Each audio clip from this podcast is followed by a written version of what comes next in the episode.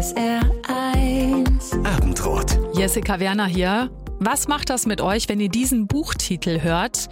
Queer as Fuck, Selbstbestimmung, Sex und Sichtbarkeit und warum ihr nicht so tolerant seid, wie ihr denkt. Fühlt ihr euch ein bisschen erwischt oder nicht?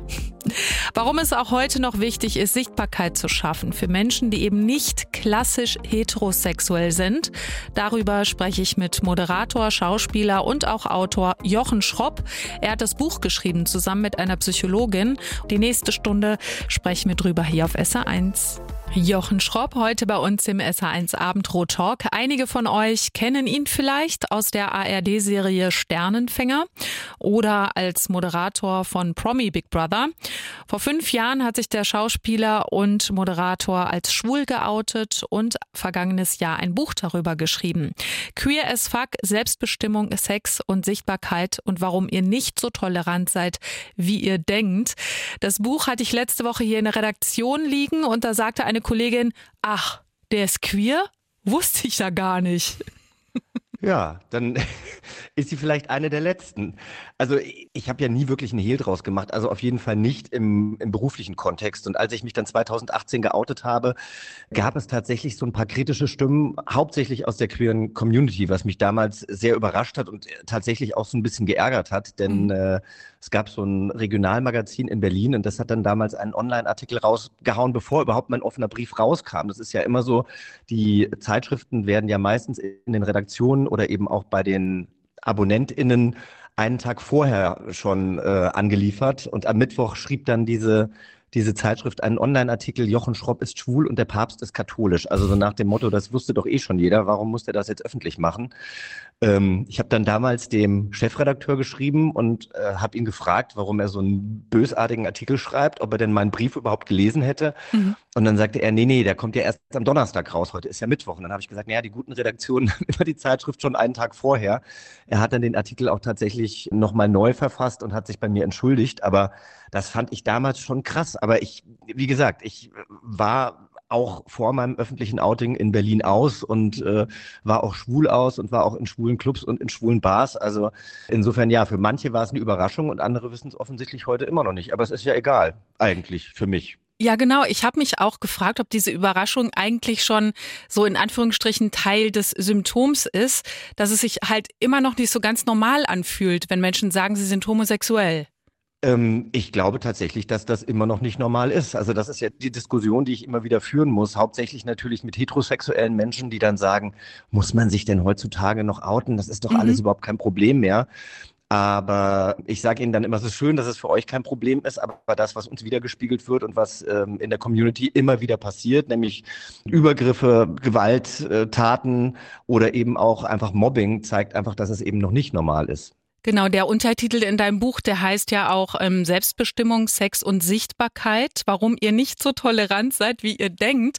Und das fand ich total spannend, als ich das gelesen habe, diesen Untertitel alleine, habe ich eine Resonanz gespürt. Also ich dachte so, ja, wir tun immer so tolerant, aber ich glaube, dass es überhaupt noch ein Thema sein muss oder dann auch ein Thema ist. Das zeigt ja eigentlich schon, dass es eben noch nicht so ganz normal ist. Ja, ich meine, es ist ja tatsächlich auch für uns Homosexuelle immer wieder ein Thema, wenn sich jemand outet. Also weil man dann das Gefühl hat, oh, der gehört zu uns. Wir haben noch jemanden in unserem Team. Oder toll, dass er das öffentlich macht. Oder selbst mutig, dass er das öffentlich macht. Also ich meine, das, das denke ich ja teilweise über meine KollegInnen, die sich dann outen, von denen ich vielleicht schon länger weiß, die dann damit an die Öffentlichkeit gehen, ja dann auch. Oder eben auch von Leuten, von denen ich es eben vorher nicht gewusst habe. Also ich schließe mich da auch mit ein. Ja, würdest du denn sagen, eigentlich sollte doch die sexuelle Ausrichtung gar keine Rolle mehr spielen heute? Sollte eigentlich keine Rolle mehr spielen, aber ich glaube, dass es eben immer noch diesen voyeuristischen Newswert hat. Aber äh, das münzt sich jetzt gar nicht nur auf Queerness oder Homosexualität. Ich meine, wenn ein Prominenter, eine Prominente einen neuen Partner oder eine neue Partnerin hat, dann ist das ja immer ein Thema, über das geklatscht wird. Also irgendwie wird ja immer drüber gesprochen. Also ja. wir, wir finden sowas einfach spannend. Warum das so ist, kann ich dir nicht wirklich sagen, aber Liebes- oder Sexgeschichten funktionieren einfach immer. Das ist eben nach wie vor so Sex Sales, ne? Eigentlich sollte die sexuelle Ausrichtung keine große Rolle mehr spielen in unserem Leben. Sie tut es aber irgendwie doch. Das ist auch die Erfahrung, die Moderator Jochen Schropp gemacht hat. War das auch für dich so ein Anlass zu sagen, ich schreibe dieses Buch, weil wir als Homosexuelle zum Beispiel noch sichtbarer werden müssen? Ja, also wir müssen auf jeden Fall noch sichtbarer werden. Ich habe auch das Gefühl, es gibt noch ganz viele Diskussionen, die immer noch geführt werden müssen. Und ich merke ja schon auch im beruflichen Kontext, dass alle sehr oft sehr, sehr offen und tolerant tun, es im Endeffekt aber dann auch nicht sind. Ja, Wobei wie merkst ich, du das denn? Oder was, was hast du da so für Erfahrungen gemacht? Naja, also äh, ich hatte vor, das ist jetzt schon ein paar Jahre her, also es geht jetzt auch gar nicht nur um Homosexualität, es geht ja um Diversität im Endeffekt auch. Genau. Ähm, mhm. Dass sich Leute aufregen, wenn Menschen im Fernsehen zu sehen sind, die nicht weiß sind. Also, dass dann irgendwie gesagt wird, oder es gab vor, vor ein paar Jahren mal so ein Eklat, da wurde auf Twitter gesagt, auf Pro7 moderieren ja nur noch N-Wort, ja. Also wo du dich einfach gefragt hast, wer schreibt sowas und wie bösartig ist das? Und es ist doch schön, dass wir mittlerweile diverser aufgestellt sind. Und äh, wir hatten damals diesen Moderator, um den es ging, äh, im Frühstücksfernsehen und haben mit ihm gesprochen. Und er hat halt gesagt, dass er immer wieder angegriffen wird, einfach nur dafür, dass er im Fernsehen moderiert und eben schwarz ist. Mhm. Und das finde ich schon krass. Oder wenn ich mit Menschen spreche und die sagen dann, oder ich höre Menschen, die sagen, ach, jetzt gerade auch bei den ganzen Streamingdiensten, da wird ja immer auf Diversität geachtet. Man braucht einen Menschen mit Behinderung, man braucht eine schwarze Person, man braucht ja sowieso People of Color. Und sie regen sich darüber auf. Und ich denke mir einfach so, es ist doch großartig, dass Ariel jetzt von einer schwarzen Frau verkörpert wird, weil einfach ganz, ganz viele junge schwarze Menschen und hoffentlich auch Erwachsene sich endlich gesehen und repräsentiert fühlen. Und über Jahre war das eben nicht der Fall. Und wenn ich an Homosexualität im Fernsehen denke und an meine Jugend. Also ich bin ja in den 80ern aufgewachsen und habe ja dann auch in den 90ern die Schauspielschule besucht, Anfang 2000 dann angefangen als Schauspieler. Hm. Ich habe dann hier und da homosexuelle Rollen angeboten bekommen, äh, wo ich mir natürlich sowieso immer Gedanken drüber gemacht habe, soll ich die annehmen, weil das natürlich auch den Blick auf mich lenkt und Leute sich dann eben auch fragen könnten, ob ich schwul bin. Und mir wurde ja auch immer davon abgeraten, weil es meiner Karriere schaden könne. Mhm. Und diese schwulen Rollen waren Klischees, Klischees noch und nöcher. Und ich sage nicht, dass es diese Menschen nicht gibt. Und ähm, ich sage auch nicht, dass ich irgendetwas dagegen habe, aber ich fand das schon sehr problematisch, dass ähm, wir entweder Parfumfachverkäufer waren oder Stylisten waren oder Friseure waren, die mit abgeklapptem Handgelenk irgendwelche garstigen oder, oder giftige Sprüche abgelassen haben. Also das, das fand ich schon schwierig und ich hatte damals wirklich einfach niemanden, mit dem ich mich identifizieren konnte. Also es gab Dirk Bach, es gab Hella von Sinn, Ralf Morgenstern. Ich liebe die alle drei und ich bin dankbar äh, für die Sichtbarkeit und was sie eben getan haben. Aber es war eben nur eine Sparte Homosexualität, die im Fernsehen wirklich gewünscht war. Ah, ja, und es ist ja spannend. tatsächlich teilweise heute noch so. Ja, ja, eben, ne? Also wenn wir jetzt an ja, Riccardo Simonetti denken oder Bruce Danell oder Jorge oder so Gonzales, ne? Das ist ja auch, geht ja auch in diese Richtung, würde ich sagen. Ja, also ich würde Ricardo da jetzt mal rausnehmen, weil Ricardo äh, ja einfach nur, würde ich sagen, optisch etwas auffälliger ist, aber der ist ja jetzt nicht schrill. Also, mhm. ne, der hat ja auch wirklich eine Botschaft, der hat sehr, sehr viel für die Community schon getan. Nicht, dass Dirk Heller oder Ralf das damals nicht gemacht haben, aber ich finde jetzt nicht, dass Ricardo eine eine überzogene Figur ist, sondern man sieht ihn ja als Moderator oder als Talkgast und da ist er ja schon sehr, sehr ernst und, und kein Sketch oder sowas. Ich meine jetzt in diese Richtung, dieses, dieses Auffällige, dieses Auffällige, sich vielleicht auch äh, glitzernd kleiden oder schminken oder das meinte ich jetzt damit. Wobei das ich das Äußere. ja auch wieder einerseits ja auch wieder ganz gut finde, ne? weil zum Beispiel damals waren die homosexuellen Männer nicht geschminkt. Die hatten dann vielleicht einen Paillettensacko an oder Dirk hatte irgendwie eine auffällige Klamotte an. Aber ich finde es natürlich schon schön, dass auch die queere Community, also da, da spricht man ja eher von Queerness, also ich glaube, es ist ja mittlerweile so, auch in den Dating-Apps oder sowas, dass man angeben kann, ob man schwul, lesbisch, bi, pan, ne, also die ganze Bandbreite äh, des Kosmos wird ja da abgedeckt hm. oder eben queer ist. Und ich habe das Gefühl, dass das Queerness mittlerweile eine, das ist ein Lebensstil, das ist eine Einstellung. Und äh, Queerness heißt eben auch, dass man vielleicht hier und da ein bisschen genderfluider ist, als das äh, vielleicht ein, ein schwuler Mann von sich behaupten würde. Also ich mhm. beispielsweise trage so gut wie nie weiblich gelesene Klamotten. Aber ich nehme es auch nicht als Kompliment. Also ich werde manchmal dann angeschrieben bei Instagram von äh, homosexuellen Männern, die sagen, ah, ich finde dich so toll, weil dir sieht man nicht an, dass du schwul bist und deswegen bist du mein Vorbild. Und das finde ich, finde ich dann teilweise auch sehr traurig für diese Person, weil sie offensichtlich noch nicht so wirklich mit sich im Reinen ist. Aber mhm. ähm, jeder in seiner Zeit, ne? Absolut, jeder zu seiner Zeit. Du schreibst ja in deinem Buch Queer as Fuck, dass du schon als Kind wusstest, dass du Männer interessant findest. Jetzt muss man wissen, du bist in den 80ern auf dem Dorf groß geworden. Sexuelle Handlungen standen ja noch bis 1996 unter Strafe. Das ist heute unvorstellbar. Aber ganz klar, dass davon ja auch noch was hängen geblieben oder schambehaftet ist, oder? Total. Und diese Scham, kann ich einfach nur aus eigener Erfahrung sagen, ist das aller, aller, aller Schlimmste mit dem man groß werden kann. Und ich bin eben damit groß geworden. Und ich bin eben auch, bin eigentlich mit offenen, toleranten Eltern groß geworden. Und trotzdem hatten sie natürlich auch Vorbehalte Homosexuellen gegenüber. Oder vielleicht nicht unbedingt Homosexuellen gegenüber, aber wir hatten, darüber schreibe ich auch in meinem Buch, wir hatten einen Metzger in, in unserem Dorf und das war halt der schwule Metzger. Und es wurde immer geflüstert. Also mhm. es wurde nie gesagt, es ist der schwule Metzger, sondern es wurde immer, es war immer der schwule Metzger. Selbst wenn man nicht vor ihm an der Wursttheke stand, war es der schwule Metzger, der aber immer nur leise ausgesprochen wurde. Und als ich mich natürlich dann geoutet habe, hat meine Mutter ja auch so Sachen gesagt wie, ja, wie sollen wir es denn jetzt den Nachbarn sagen und der Oma erzählen wir es erstmal nicht, die fällt aus allen Wolken, die kommt aus einer anderen Generation. Also es ging erstmal um die anderen und nicht um mich. Und ich glaube, das ist das, was ich auch versuche mit dem Buch auch Eltern zu vermitteln oder eben auch Freunden oder Freundinnen queerer Menschen, erstmal zu fragen, okay, was brauchst du jetzt eigentlich von mir? Erstmal, du hast meine vollste Unterstützung. Ich finde es großartig, dass du mir das jetzt gesagt hast. Auch nicht so was, Mensch, warum hast du mir das nicht früher gesagt oder sowas, sondern mhm. erstmal Verständnis zeigen und auf diese Person zugehen und eben einfach eine offene Frage zu stellen, nämlich, was kann ich für dich tun? Und das wird, glaube ich, oft vergessen. Ja. Ist denn das heute noch Thema bei deinen Eltern oder ist es vollständig akzeptiert und ähm, sagen sie auch, auch Mensch, da hätten wir anders reagieren können in dem Moment? Also mein Papa lebt leider nicht mehr, der ist mit 27, äh, also als ich 27 war, ist er verstorben. Das heißt, er hat auch mein öffentliches Outing gar nicht mehr mitbekommen und meine Mutter akzeptiert es klar. Also das ist für die auch kein Problem. Also das einzige Problem, was ich damit habe, ist, dass wenn ich mich in, in der Vergangenheit von meinen Partnern äh, getrennt habe, sie immer gesagt haben, was hast du denn jetzt schon wieder gemacht? Aber das ist, ähm, glaube ich, das Verhältnis, was ich mit ihr habe, dass ich eigentlich immer an allem schuld bin. Das ist auch, okay. ist auch in Ordnung, es ist, wie es ist. Ja. Ähm, aber nein, dass sie, dass sie jetzt irgendwie Probleme hatte, das, das ist nicht der Fall. Wobei und sie verneint das, ähm, aber sie ist auch sehr gut im Verdrängen. Als mein Vater gestorben ist, durfte der Freund oder beziehungsweise der Freund meiner Schwester, der damalige Freund, der ist einfach zur Beerdigung gekommen und mein Partner sollte dann nicht kommen. Ah, spannend. Ähm, mhm. Sie sagte damals, sie, sie möchte, äh, dass die Familie unter sich bleibt. Aber ich meine, äh, Marc war damals meine Familie, der hätte mir wahnsinnig gut getan.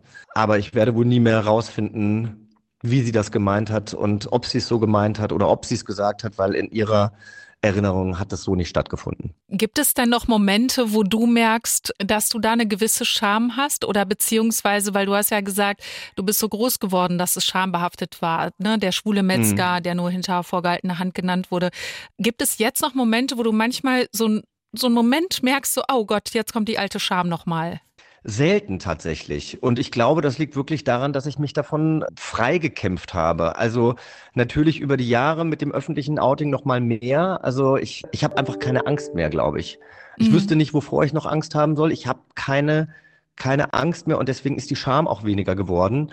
Und ich bin ja sehr stark gehänselt worden, als ich 13, 14 war, und zwar von drei unterschiedlichen Gruppen auch von Jungs. Und das hat mich auch lange nicht losgelassen. Aber wenn jetzt heute jemand etwas Negatives über Homosexualität sagt oder einfach nur abwertend sagt, boah, ist das schwul, dann bin ich der Erste, der sagt, also ich weise die dann vielleicht nicht in die Schranken, aber ich sage dann schon so, ja, und ist das jetzt gut oder ist das schlecht? Mhm. Und dann fangen die natürlich auch gleich an äh, äh, äh, äh zu stottern und nee, so habe ich das ja jetzt nicht gemeint. Oder dann wird irgendwie gesagt, ah, sorry, ich bin Sportler, das ist eigentlich, ist leider bei uns immer noch so, dass wir das benutzen. Mhm. Und dann äh, sage ich halt, ja, aber findest du das in Ordnung? Weil ich finde das ehrlich gesagt so ein bisschen abwertend, weil genau so, wie du es benutzt, ist es ja jetzt kein Kompliment. Und deswegen finde ich es eigentlich schwierig. Also deswegen merke ich natürlich auch, dass wir immer noch einen Weg zu gehen haben. Mhm. Und ich merke es auch manchmal tatsächlich in, in Moderationen oder sowas, die für mich geschrieben werden, dass da vielleicht hier und da ein Spruch ist, der so ein bisschen hakt. Und dass ich dann, meistens sind es leider männliche Autoren, die sowas schreiben, dass ich die dann eben auch darauf hinweisen muss, dass das irgendwie nicht mehr zeitgemäß oder cool ist. Ach, echt? Und es ja eigentlich auch nie war, ne? muss man ja auch sagen. Absolut, ja. Jochen Schropp heute bei uns im SR1 Abendrot Talk. Vor fünf Jahren geoutet. Wie kam es dazu? Also wer hat dir dabei geholfen, in die Öffentlichkeit zu gehen? Menschen um mich rum. Tatsächlich. Und deswegen glaube ich, ist es ganz, ganz wichtig, dass, dass alle Menschen, die eben auch queere äh, Menschen in ihrem Freundeskreis, im Bekanntenkreis oder auch an der Arbeit haben, wissen, wie wichtig es ist, dass man auf sie zählen kann, dass, dass sie uns unterstützen, dass sie uns gut zureden. Also ich glaube, mein Ex-Partner, mit dem ich auch eine ganz tolle Beziehung hatte, aber der war eher immer so ein bisschen vorsichtig, was gewisse Sachen anging, während mein, mein Mann jetzt, ich bin ja jetzt seit letztem Jahr verheiratet und wir sind jetzt seit fünf Jahren zusammen, mhm. mich eher immer in die Richtung unterstützt hat, nach vorne zu gehen. Und äh, das hat mir schon sehr, sehr gut getan. Also ich glaube, wenn Norman damals gezweifelt hätte oder solche Sachen gesagt hätte wie, ja, willst du das wirklich machen? Guck mal, bisher lief doch auch alles gut, es ist jetzt ein großer Einschnitt für dich, könnte beruflich schwierig für dich werden. Also das, was mir ja auch meine ehemalige Agentur gesagt hatte, und da war ich ja schon kurz davor, mich zu outen. Und die haben mir dann im Endeffekt abgeraten. Und dann habe ich es nicht mhm. gemacht, weil ich halt diese Sicherheit noch nicht hatte. Und das Outing habe ich dann im Endeffekt vollzogen, das öffentliche, weil ich mich mit einem ehemaligen Austauschschüler getroffen hatte, der in meiner Familie lebte, als ich 13, 14 war. Dustin. Und der war in Berlin beruflich und der hat halt gesagt, so, ach, wenn ich in Amerika bin und Fernweh habe und Deutschland vermisse, dann google ich einfach deinen Namen und dann finde ich ja immer irgendein Interview zu irgendwas. Das finde ich immer ganz schön und ich finde, du hast immer gute Sachen zu sagen, aber warum redest du eigentlich nicht über deine Homosexualität? Mhm. Und früher habe ich halt dann immer abgeblockt oder hatte immer abgeblockt und habe gesagt, so du, das ist einfach meine Privatsphäre. Ich finde, das geht niemandem was an. Und ähm, dann bin ich aber nach Hause gekommen und habe halt gedacht, er hat absolut recht. Und mhm. schrieb mir einfach alles von der Seele und habe es dann noch nachts um vier an mein Management geschickt, also mit denen ich schon sehr lange arbeite, das sind auch eben meine Freunde und äh, habe das dann eben noch an ein paar Freundinnen geschickt und die Resonanz am nächsten Tag war einfach gut. Also jeder hat gesagt, mach das, wir unterstützen dich, äh, lass uns überlegen, wie wir das machen wollen. Ich wollte eben auch nicht einfach nur meine Community erreichen, sondern ich wollte eben auch Menschen erreichen, die sich vielleicht normalerweise mit Homosexualität und mit der Scham und, und, und mit den Problemen des Aufwachsens nicht auseinandersetzen und deswegen habe ich damals dann eben äh, den Stern gewählt als Magazin. Hätte es auch in, in einer Gala oder sonst irgendwie machen können, aber da dachte ich, nee, ich, ich will eben auch AkademikerInnen erreichen, die vielleicht normalerweise keine Yellow Press oder keine People-Magazine lesen, sondern sich eher auch auf gesellschaftspolitische Themen fokussieren und ähm, denen ich da vielleicht auch nochmal aufzeigen kann, dass Deutschland eben nicht so tolerant ist, wie wir das vielleicht denken und, und, und wie meine Wahrheit war, aufzuwachsen. Wie ging es dir, als du wusstest, oh, morgen erscheint der Brief? Nicht so gut. also was heißt nicht so gut? Ich war wahnsinnig aufgeregt. Ich hatte total unterschätzt, wie eben schon angesprochen, dass äh, einen Tag vorher eben die ganzen Redaktionen schon mit den Zeitschriften eben äh, versorgt werden. Und es war ja eigentlich am, am Tag davor schon überall. Und dann kamen natürlich auch so ein paar Überschriften. Eine große deutsche Tageszeitung hat damals irgendwie geschrieben, äh, seine Eltern haben es ihm schwer gemacht. Und dann wird es meiner Mutter zugetragen. Dann ruft mich meine Mutter an oder schreibt mir eine WhatsApp und sagt, was soll denn das? Warum ziehst du mich denn hier durch den Dreck? Und ich sage, ich ziehe dich gar nicht durch den Dreck. Oh, nee. Ich relativiere das alles und ich äh, habe dich eher in Schutz genommen. Aber ich habe es eben auch so erzählt, wie es war. Und damit musst du halt auch klarkommen. Ne? Das war einfach eine andere Zeit und du hast vielleicht auch reagiert, wie du heute vielleicht nicht mehr reagieren würdest. Vielleicht würdest du auch nochmal so reagieren. Aber das, das ist eben auch das, also viele Leute haben sich dann teilweise angegriffen gefühlt, eben auch meine damalige Agentur hat sich angegriffen gefühlt. Mhm. Und äh, wir haben uns dann irgendwann nochmal auf einem Filmfest getroffen und äh, mir wurde so der Rücken zugewendet und dann habe ich sie halt angesprochen und habe gesagt, also Leute, genau so habt ihr reagiert und das habt ihr zu mir gesagt und äh, ich weiß nicht, warum ihr euch da jetzt so pikiert zeigt, dass, dass ich das öffentlich gemacht habe, weil ehrlich gesagt finde ich es viel schlimmer, dass ihr mir damals absprechen wolltet, zu mir selbst zu stehen. Mhm. Ich habe auch gesagt, weil sie dann gesagt haben, ja, wir wurden dann als homophob teilweise betitelt, dann habe ich gesagt, ich habe nie gesagt, dass ihr homophob seid. Ihr wolltet mich schützen. Genau. Aber auch mhm. da hätte ich mir die Frage gewünscht, was willst du? Was brauchst du? Wenn du dich outen möchtest und das für dich wichtig ist, kriegst du unsere hundertprozentige Unterstützung. Ich glaube, das ist einfach die wichtigste Aussage. Und die haben sie mir nicht gegeben. Ja, kurz nach deinem Outing haben sich ja auch 185 Schauspielerinnen und Schauspieler geoutet mit der großen Aktion Act Out. Also mittlerweile hat es auch einen großen Wandel gegeben, was das angeht. Und in deinem Buch Queer as Fuck kommt ja auch eine Diplompsychologin zu Wort, gibt Antworten. Zum Beispiel sagt sie auch, dass man schon nach Umfeld entscheiden sollte, ob man sich outet. Wobei es ja tatsächlich auch mittlerweile in großen Firmen schon auch Ansprechpartnerinnen und Ansprechpartner Ansprechpartner dafür gibt. In kleinen Firmen mag das anders aussehen, aber die Frage ist ja einfach, was ist dir wichtiger? Ist dir wirklich deine Arbeit wichtiger oder ist es dir wichtiger, zu dir selbst zu stehen? Und hm. für mich fände ich es schwierig, in einem Arbeitsumfeld zu arbeiten, ähm, wo ich nicht ich selbst sein kann. Ja, wie viel hat dir das gebracht, auch in dem Sinne, dich zu outen? Also ich habe mich viel freier gefühlt und ich hatte eben auch das Gefühl, wenn ich manchmal vielleicht den einen oder anderen Vorschlag mache oder wenn ich hier und da irgendwas sage, dass dann vielleicht gedacht wurde, das, ist, das sind ja auch wieder nur die eigenen Ängste und das ist wieder die eigene Scham, dass dann vielleicht gedacht wird, oh, das sagt er doch jetzt nur, weil er schwul ist oder oh, jetzt muss er da wieder irgendwie einen schwulen Spruch bringen oder sonst was. Und das war einfach nur, wenn ich vielleicht sogar gesagt habe, ich mag Britney Spears mhm. oder sonst irgendwas. Also wenn ich vielleicht irgendwas gesagt habe, was für die breite Masse ein schwules Klischee ist. Und da habe ich einfach überhaupt keine Angst mehr vor. Ja, aber das ja. war auch ein Weg für dich. Wahrscheinlich sind das auch so Themen, die man dann doch über die Jahre auch angesprochen hat und die man so für sich durchgegangen ist, oder? Genau. Und es gibt eben sehr, sehr viele Menschen, die einfach niemanden haben, mit dem sie drüber sprechen können. Und ich glaube, das ist das, was es was es für diese Personen so schwierig macht, die mich fragen, an wen kann ich mich denn wenden? Ich würde so gerne mit jemandem drüber sprechen, aber ich habe Angst, dass mein bester Freund mich dann blöd findet und irgendwie, keine Ahnung, nicht mehr mit mir ins Schwimmbad gehen will, weil er das Gefühl hat, ich gucke ihm was weg. Oder auch bei Frauen ist es teilweise eben auch so, dass sie mir das schreiben und ich kann dann einfach nur immer sagen, such dir irgendjemanden, bei dem du dich sicher fühlst. Und das Gute ist ja, dass man mittlerweile zum Glück durch Apps, durch Online-Foren und so weiter ein viel größeres Spektrum hat an Menschen, auf die man zugreifen kann. Und es gibt natürlich auch viel mehr Stellen, bei denen man sich melden kann, ähm, im Gegensatz zu der Zeit, in der ich groß geworden bin. Auf jeden Fall, klar. Jetzt gibt es eine Stelle in deinem Buch, da muss ich sagen, da habe ich mich schon so ein bisschen fremd geschämt und war darüber auch selbst verwundert und dachte so, okay, diese Stelle greifst du jetzt mal für das Gespräch raus. Und zwar hast du beschrieben, dass du vor einer Webcam masturbierst in einem Videochat mit einem Gegenüber, was du halt nur von dem Bildschirm kanntest. Dabei ist allerdings deine Kamera verrutscht und dein Gesicht war kurz zu sehen. Und dein Gegenüber hat einen Screenshot gemacht, die Bilder an eine Zeitung geschickt. Du hast einen Anruf bekommen von einem Reporter und das war noch bevor du geoutet warst. Veröffentlicht wurden die Fotos nicht, aber die Drohung stand im Raum, ne? Genau, die Drohung stand im Raum und es war einfach ein absoluter Eingriff in meine Privatsphäre.